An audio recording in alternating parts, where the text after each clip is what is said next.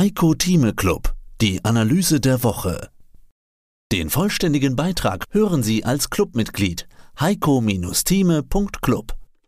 Heiko Thieme, globaler Anlagestratege. Heiko Thieme, globaler Anlagestratege.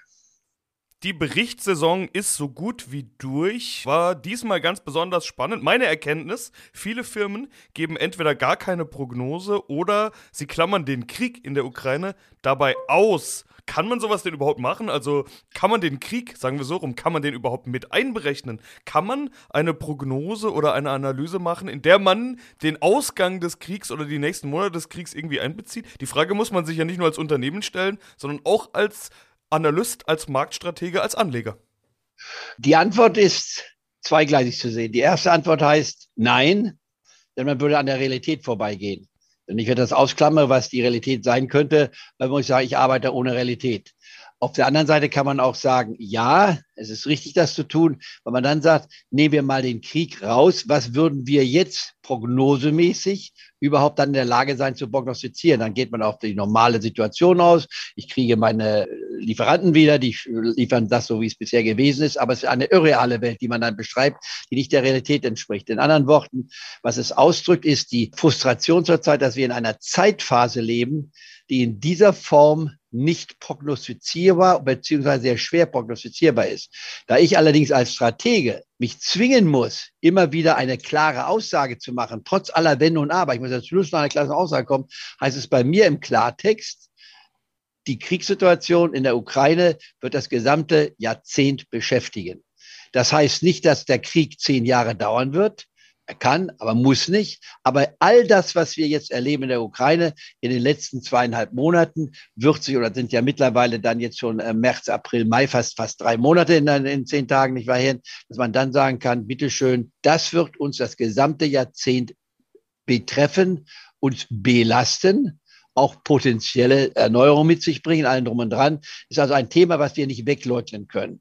Zeigt aber, dass die Unternehmen, Politiker angeschlossen, auch Strategen wie ich, nicht wahr, und auch du als Journalist, in einer Zeitphase, die es A im Klartext gesprochen seit 77 Jahren noch nie gegeben hat. Wir können also uns nicht auf Vergangenes beziehen. Wir müssen dann auf den Zweiten Weltkrieg zurückgehen und dann wird es sehr schwierig. Es ist kein dritter Weltkrieg, das muss man auch sagen, aber es ist ein Krieg in einer Form, wie es seit dem Zweiten Weltkrieg auf zentraleuropäischem Boden noch nie passiert ist. Mit einem nach wie vor unbekannten Ausgang, von dem wir hoffen im Westen, dass die Ukraine unabhängig bleibt und dann keinen großen oder gar keinen Gebietsverlust aufzuweisen hat. Auf der anderen Seite sieht man, dass die russische Intention ist, alles andere zu machen, nicht wahr? Die Ukraine gehört ja immer schon zu Russland, ist deren Argumentation. So übrigens auch Finnland, nicht wahr? Wenn man auf Peter den Großen zurückgeht. Und dann wird es sehr, sehr komplex. In anderen Worten, wir werden das Thema Krieg Ostpolitik nicht ausklammern können in den Verbleib dieses Jahrzehnts. Das wird uns ganz entscheidend prägen. Und die Auswirkungen, um das noch zu sagen, dieser Situation, die wir heute erlebt haben, werden auch noch in 20 Jahren zu spüren sein. Aber ist denn das das entscheidende Thema für den Markt? Natürlich ist es ein wichtiges Thema, gesellschaftlich, politisch, geopolitisch, auch für die übergeordneten Wirtschaftsstrukturen, Globalisierung und so weiter. Selbstverständlich ist das ein ganz entscheidendes Thema. Aber für den Markt und vor allen Dingen auf kurzfristiger Sicht ist nicht China da das viel wichtigere Thema. Wir hatten die Lockdowns und seit diese Lockdowns länger dauern, seitdem purzeln die Kurse ja so ein bisschen. Und wir sehen auch umgekehrt. Gestern kam die Meldung, China lockert diese Lockdowns, zumindest in Shanghai, schon mal so ein bisschen. Und heute geht der DAX beispielsweise schon mal deutlich über die 14.000. Hat das miteinander zu tun oder ist es eher eine Mischung aus dem allen? Es ist eine Mischung. Einmal ist der Markt rein technisch gesehen, wenn man ganz kurzfristig sich anschaut, sehr stark überverkauft weil wir einen Rückgang haben, um es mal auf die Dow Jones zu beziehen auf die Wall Street zu beziehen, weil es die wichtigste Börse der Welt ist.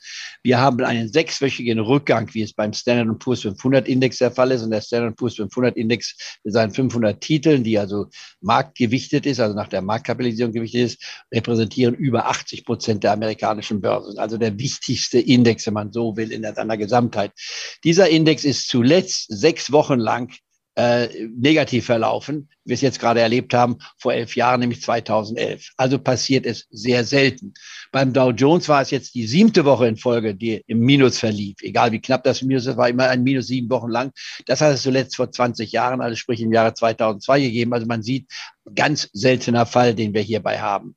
Und äh, das muss man also auch mit in die Konzeption mit hineinnehmen. Wenn man sich nochmal mit dem Krieg beschäftigt, ich zitiere eine ganz simple Statistik, wenn man sich anguckt, was wir erlebt haben hier und gehen wir mal zurück auf den Zweiten Weltkrieg. Und alles, der grausamste Krieg, den wir jeweils erlebt hatten in der Menschheitsgeschichte, wenn man das einmal als Ausgangsbasis nimmt, nicht wahr? Da sehen wir aber im Zweiten Weltkrieg, wenn man die Wall Street nimmt, war es hier also 1941, nicht wahr, ging es minus 15 Prozent.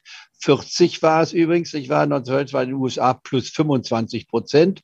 Und wenn man sich es anschaut, Kriegsausbruchsjahr 39 minus drei Prozent, war also nicht viel. Das Jahr davor waren 28 Prozent plus. In anderen Worten, einem, einem Krieg zu sagen, die Börse ist schlecht gefahren, das stimmt nicht. Die Börse hat während des Krieges, hat sie gewonnen. Das ist eigentlich das Erschütternde, wenn man feststellt, wir haben einen Krieg und es ist alles zerstört worden und sagt, okay, was ist hierbei passiert? Und da sieht man plötzlich, dass hier ganz andere Zahlen auftauchen, als man sich vorstellen kann. In anderen Worten, ein Krieg heißt nicht, dass eine Börse nicht steigen kann. Der Krieg ist keine Indikation dafür, ob der Markt steigt oder fällt. Es sind andere Faktoren, die dann mitbestimmt ist. Und immer müssen wir eines wieder im Auge behalten. Die Börse antizipiert ja dass wenn man einen Kriegszustand hat, könnte man sagen, die Börse kann dennoch steigen, weil man plötzlich auf einen Frieden hofft da sie bis zu neun Monate nicht war antizipiert, würde man jetzt zum Beispiel auch nehmen, um auf den praktischen Fall der Ukraine zurückzukommen. Mehr dazu gibt's im Heiko Thieme Club. Heiko-Thieme.club. Heiko Thieme spricht Klartext. Der Heiko Thieme Club.